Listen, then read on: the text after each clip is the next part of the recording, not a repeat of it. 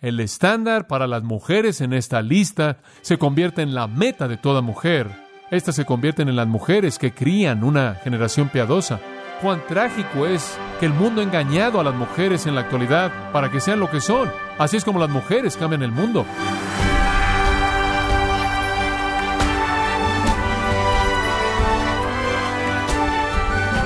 Queremos darle las gracias por estar en sintonía en gracia a vosotros con el pastor John MacArthur. El propósito de Dios es que la mujer sea objeto de especial cuidado.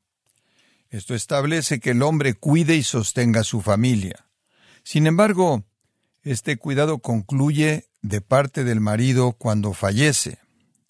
Pero Dios tiene un interés especial en esa situación la cual es difícil para las mujeres que quedan viudas. Pero ¿qué significa esto para las viudas? ¿Qué dicen las escrituras sobre cómo deben responder usted y su iglesia a las necesidades de las viudas? El día de hoy el pastor John MacArthur en la voz del pastor Luis Contreras nos enseñará cómo ministrar a esta categoría especial de mujeres en la serie Cuidando de las viudas en gracia a vosotros. Abramos nuestras Biblias en 1 Timoteo capítulo 5. Estamos estudiando el capítulo 5 versículos 3 al 16 y el tema, el cuidado de las viudas en la iglesia. Dios ha diseñado que las mujeres sean cuidadas por los hombres, sea por sus padres o por sus maridos o por algún hombre en su casa que provee para ellas.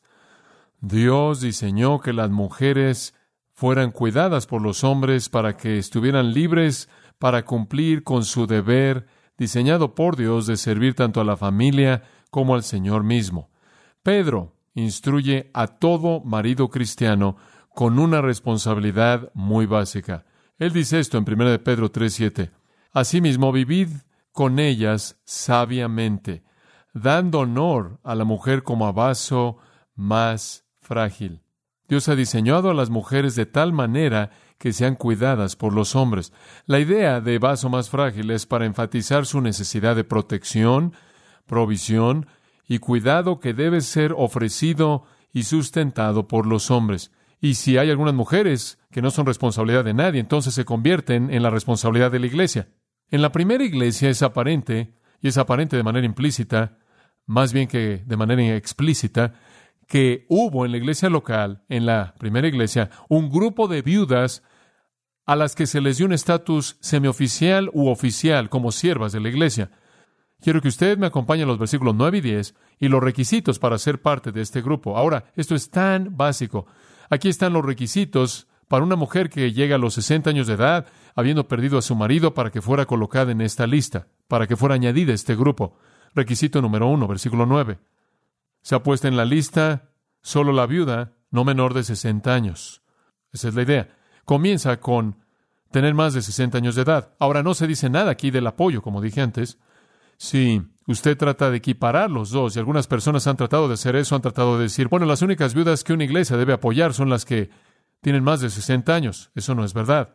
Eso no es verdad en absoluto. Las viudas que deben ser apoyadas son mujeres que no tienen marido y no tienen apoyo. No hay requisito de edad. El requisito de la edad viene para las viudas que son colocadas en esta lista de siervas oficiales en la iglesia, no las que son apoyadas por la iglesia. La iglesia debe cuidar y demostrar la compasión de Dios para cualquier mujer que ha perdido a su marido, sea cual sea la edad en la que esté, y debe asegurarse de que sus necesidades sean satisfechas. Pero cuando hablamos de ese grupo oficial de mujeres que sirven en la iglesia, tienen que tener más de 60 años de edad. No hay un límite de edad colocado en el asunto del apoyo. Y quiero que entienda esto. Ahora, ¿por qué 60? Parece algo raro, ¿no es cierto? Simplemente colocar ahí 60. ¿Qué tal 61, 59, 63 o 58? ¿Por qué 60? Esa es una idea general, eso simplemente es un punto general de referencia. En el este, en esa parte del mundo, los 60 años eran la edad para retirarse de la actividad, involucrarse en la contemplación filosófica. En el Imperio Romano, los 60 eran la edad reconocida cuando una persona era considerada ya de edad, porque la pasión sexual, pensaban, ya disminuía a los 60 años. Y pudo haber sido más común entonces de lo que es ahora, porque las actitudes sexuales han cambiado a lo largo de los siglos. Pero estas mujeres se suponía que eran mujeres que eran mayores, no eran impulsadas por sus deseos sexuales, eran maduras en espíritu y en experiencia. La idea clave es que era muy poco probable que se volvieran a casar.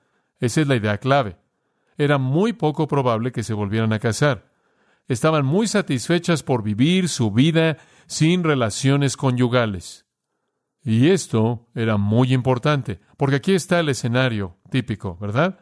Una mujer piadosa que pasó su vida entera en ministerio espiritual, que ha lavado los pies de los santos, ha creado hijos piadosos, ha hecho todas estas buenas obras, pierde a su marido, habiendo perdido a su marido, ella se ve atraída al Señor debido a la fortaleza de esa relación.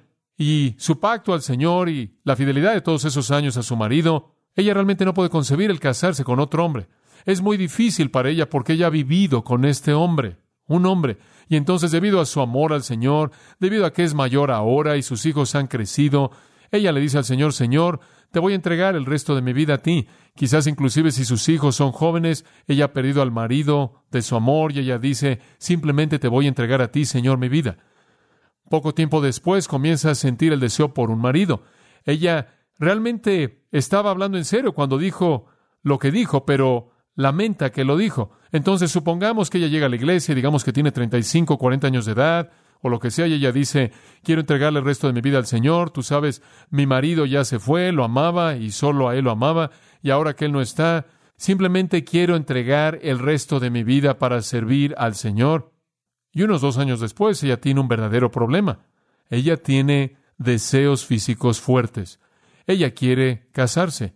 Ella va de casa en casa y eso simplemente hace empeorar y empeorar y empeorar la situación porque ella sigue viendo matrimonios felices y la vida en un hogar feliz, y a todo hombre que ella ve le prende las luces en la cabeza y ella se vuelve muy, muy vulnerable a un marido infeliz mientras que ella está de gira, por así decirlo, y después entra la concesión, ella comienza a querer acercarse a alguien o salir con alguien, y eso en cierta manera se filtra en todo esto, y ella está tratando de servir al Señor y ser pura y piadosa y llena de virtud, y enseñar a mujeres a ser castas, y enseñar a las mujeres a amar a sus maridos, y enseñar a las mujeres a estar contentas en el hogar, y ella no está contenta. Todo esto está mal, y quizás eso puede llevar al hecho de que ella comienza a entrar en pánico un poco, y está contenta con casarse con un incrédulo. Y el asunto aquí es esto, mira, no coloques una mujer joven que quizás tenga el deseo más tarde si no es que ahora, de casarse en la situación oficial de ser una sierva de la iglesia, ahí llevando a cabo ministerio espiritual, porque puede ser muy difícil, puede estar en un ambiente de concesiones en la cual ella está viviendo y en últimas terminar en desastre y eso va a traer deshonra a la iglesia. No lo hagas. Esa es la razón por la que en el versículo 11 dice, pero viudas más jóvenes no admitas, porque cuando impulsadas por sus deseos se rebelan contra Cristo, quieren casarse. Literalmente, querrán casarse. Ese es el punto. Lo que usted busca en la lista, escuche con atención, son mujeres que tienen el tiempo y madurez, que tienen la virtud y reputación, que tienen la compasión de servir sin pensar en volverse a casar otra vez. Esa es la idea. No colocas a una mujer joven en esa lista de siervas, de lo contrario, va a entrar en concesiones andando de casa en casa, ella va a ver algún hombre allá afuera que le guste con sus pasiones sexuales, incitadas y vas a tener un problema en tus manos. No las sueltes en esa comunidad porque hay muchos hombres que están allá afuera que se van a aprovechar de eso. Hombres es un retrato de lo que nuestra sociedad hace, ¿no es cierto?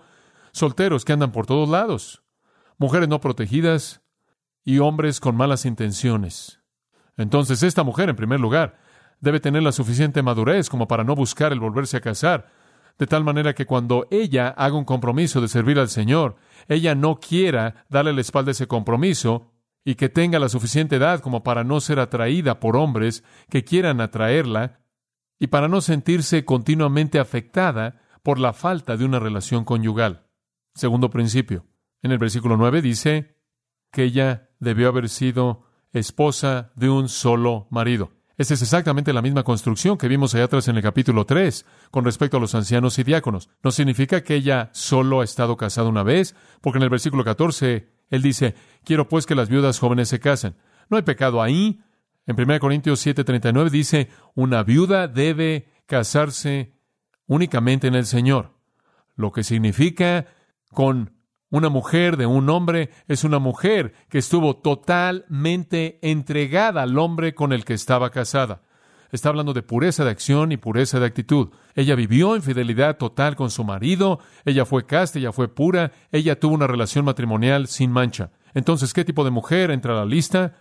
Una mujer que es madura y una mujer que ha vivido su vida de una manera casta, fiel al marido que ella tuvo. El versículo 10 añade un tercer requisito. Ella debe ser, literalmente, alguien que esté teniendo una reputación de buenas obras, que tenga testimonio de buenas obras. Ella debe tener una reputación de buenas obras. ¿Qué queremos decir con eso?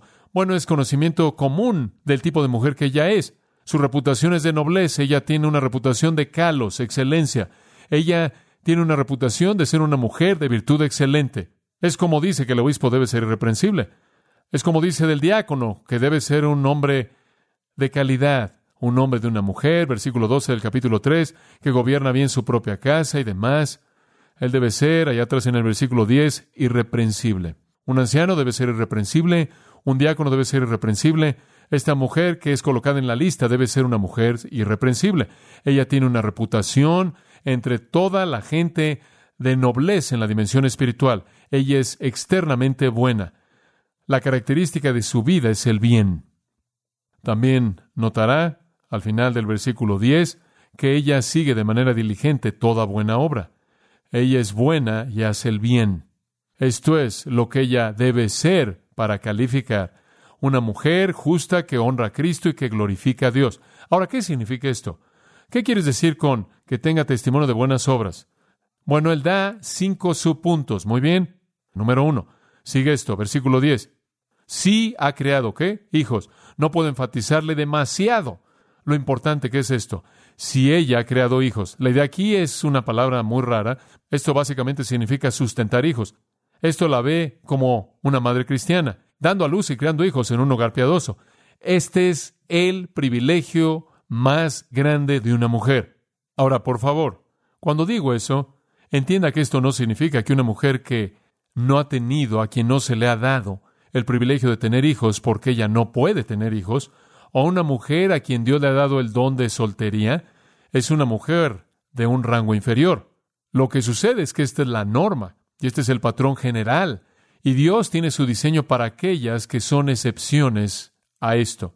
Y eso no las descuenta. Primera Corintios capítulo 7 exalta a una persona soltera hablando de cómo pueden ellas estar entregadas al Señor sin las preocupaciones del mundo que son traídas por los hijos y la familia. No obstante, la norma y el principio general es que cuando usted está buscando una mujer piadosa, con una reputación noble, excelente, lo primero en la lista es que ella ha creado hijos. Y la idea aquí nos lleva de regreso al 2.15. Si ha creado hijos en fe, amor y santidad con modestia. ¿Acaso ella ha creado hijos piadosos? Ese es el tipo de mujer que esté ahí en la comunidad dando la instrucción a sus madres más jóvenes, a sus esposas más jóvenes. Muy básico.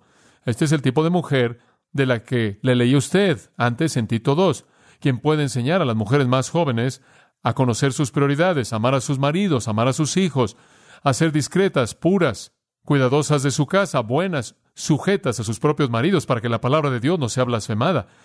Sumisas como Sara, quien llamó a Abraham Señor, primera Pedro dijo. Este es el tipo de mujeres que pueden enseñar a las mujeres más jóvenes. Haber hecho esto bien es necesario. Los niños normalmente serían los suyos, pero quizás también pudo haber creado algunos huérfanos también. En segundo lugar, el versículo 10 dice en esta pequeña lista de cinco características bajo la idea de su reputación. En primer lugar, ella ha creado hijos. En segundo lugar, si ella ha practicado la hospitalidad.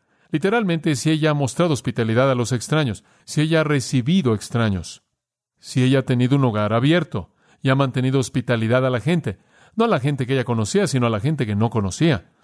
Y tenemos que decirlo. Nosotros los maridos podemos invitar y podemos ser anfitriones de los invitados, pero el trabajo es llevado por las mujeres. Y todos de vez en cuando se nos recuerda eso en caso de que lo olvidemos. Y yo me iré a la gloria profundamente agradecido por mi propia querida esposa, porque rara vez hay una noche y rara vez hay un día en nuestro hogar cuando no estamos recibiendo un invitado. Algunas veces los conocemos bien, algunas veces los conocemos un poco, algunas veces no los conocemos en absoluto. Y de manera inevitable, mientras que yo estoy platicando con ellos, ella se queda con la carga de los deberes. Y la he animado con el hecho de que cuando yo muere y vaya al cielo, alguien la va a colocar en la lista a ella. Ella no necesariamente espera ese prospecto. Ella preferiría que nos fuéramos juntos. Bueno, lo que el Señor tenga en mente. La devoción sacrificial para con las necesidades de la gente que ella no conoce. Hombres, es una virtud tremenda. Alguien me dijo recientemente, nuestra sociedad parece pensar que el lugar de una mujer está en el centro comercial.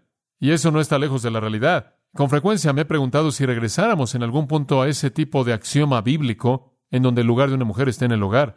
¿Qué cosas tan tremendas podremos alcanzar para el reino si nos concentráramos en donde Dios quiere que nos concentremos. La devoción sacrificial a las necesidades de la gente que ella conoce. La devoción sacrificial a las necesidades de gente que ella no conoce. En esa época, los pasajeros, mensajeros, misioneros, cristianos y evangelistas y predicadores itinerantes se estaban moviendo todo el tiempo, viajando todo el tiempo, y era una oportunidad maravillosa para que una mujer mostrara amabilidad para con ellos. Dice de Febe en Romanos 16.1 que ella debía ser reconocida como una sierva de la iglesia en Cencrea, para que la recibas en el Señor como es apropiado a los santos y la ayudes en lo que ella necesite, porque ella ha ayudado a muchos y a mí también. Sin duda alguna, esta mujer había abierto su hogar y había permitido que algunos de los que estaban viajando por causa del Evangelio compartieran la generosidad que ella podía proveer. Ahora nota aquí, si es tan amable, una mujer que podía hacer esto no necesariamente tenía que ser una mujer que estaba sola. Entonces la idea de que este grupo de personas que tenían más de 60 años, que ellas estaban totalmente solas y que estaban en la lista de ayuda de la iglesia, no es real.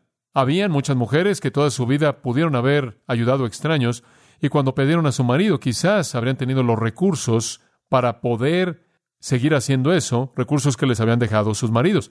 Esos recursos quizás podían haber estado ahí, pero el punto es que esta es una mujer que se ha entregado en el ministerio a otros toda su vida y esto la califica para que se entregue en este ministerio en este punto cuando ella llega a la edad de 60 y está libre de las responsabilidades y deberes del hogar que ella en el pasado había tenido. En tercer lugar, y esto sigue la misma idea, versículo 10, se ha lavado los pies de los santos.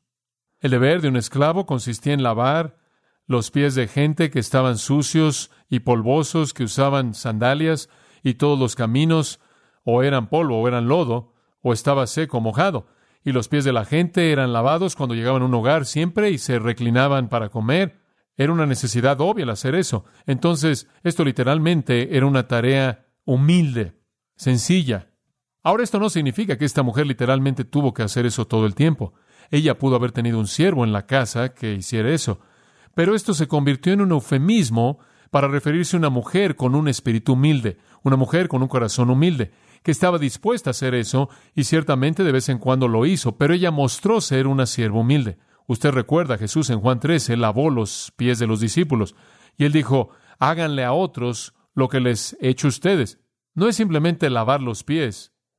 Es tan simple como ver una persona que tiene necesidad, sin importar qué tan humilde sea el satisfacer esa necesidad, humíllese a sí mismo y hágalo.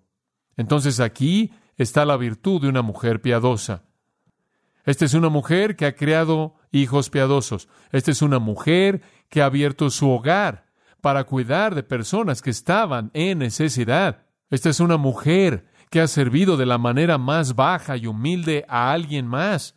Ella ha pasado su vida ayudando a gente, sirviendo, a pesar del inconveniente personal que le haya causado, sirviendo con humildad, sin prominencia, sin exaltación personal. En cuarto lugar, si ha socorrido a los afligidos. Eso simplemente significa si ella ha ayudado a gente en problemas. La palabra afligidos tiene que ver con presión sobre la gente. Aquellos que están bajo presión, presión mental, presión física, presión emocional, sea cual sea el tipo de presión, ella ha ayudado, asistido a gente en problemas, bajo presión.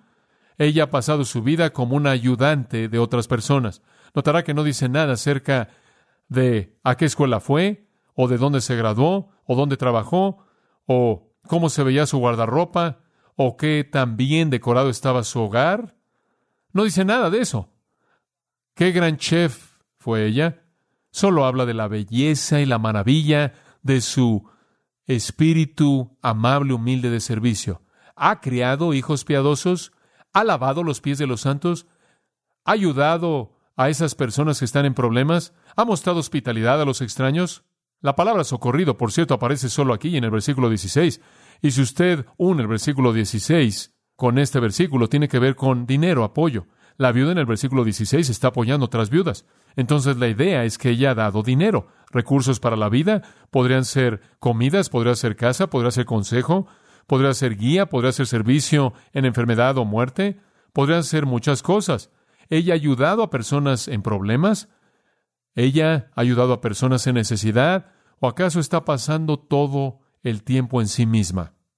Finalmente, si ella ha practicado toda buena obra, si ella se ha entregado de manera total a toda buena obra, esa es la idea.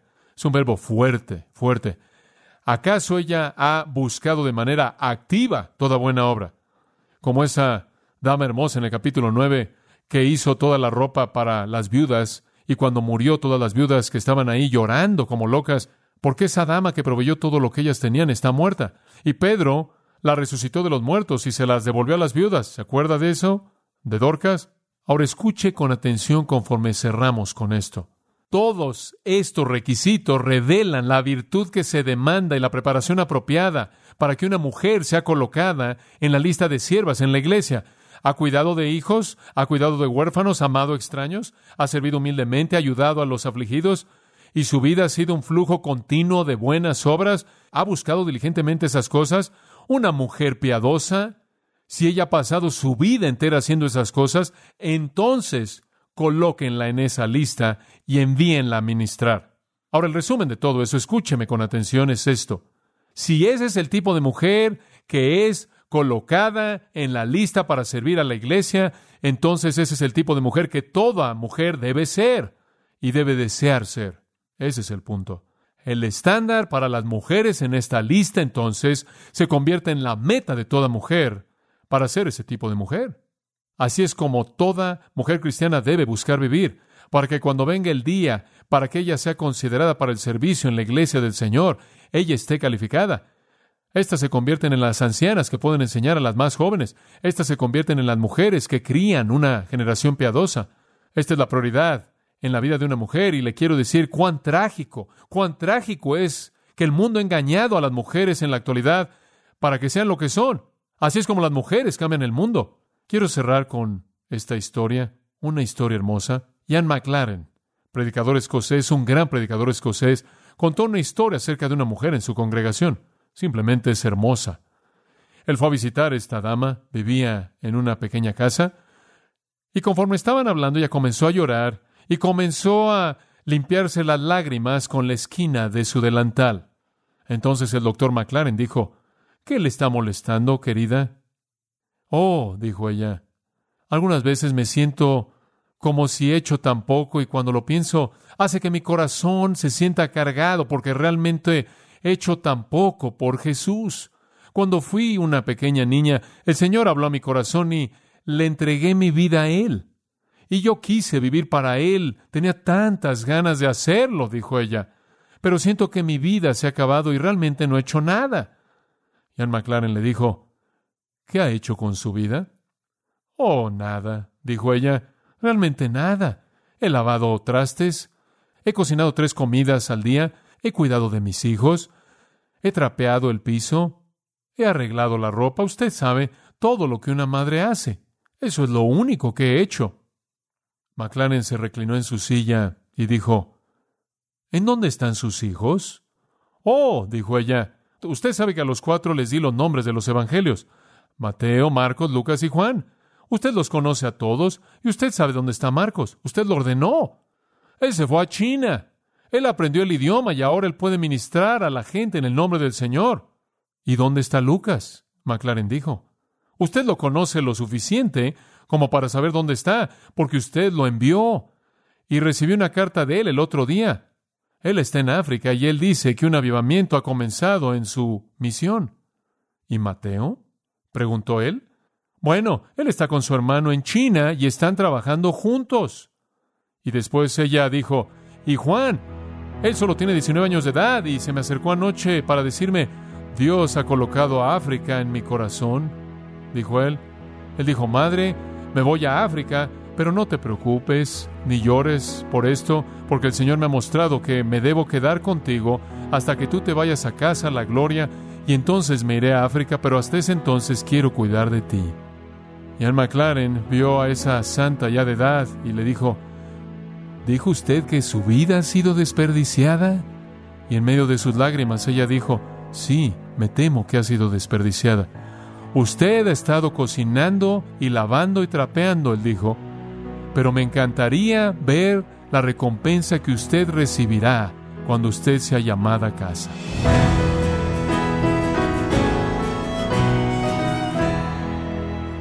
De esta forma, el pastor John MacArthur nos enseñó que la iglesia debe servir a las viudas, así como las viudas deben servir a las mujeres jóvenes de la iglesia. Nos encontramos en la serie Cuidando de las viudas, aquí en gracia a vosotros. Estimado oyente, quiero recomendarle el libro El poder del sufrimiento, en donde John MacArthur examina el dolor y las pruebas del cristiano, y así dar una explicación bíblica del importante papel del sufrimiento en la vida del creyente. Lo invito a que lo adquiera en gracia.org o en su librería cristiana más cercana.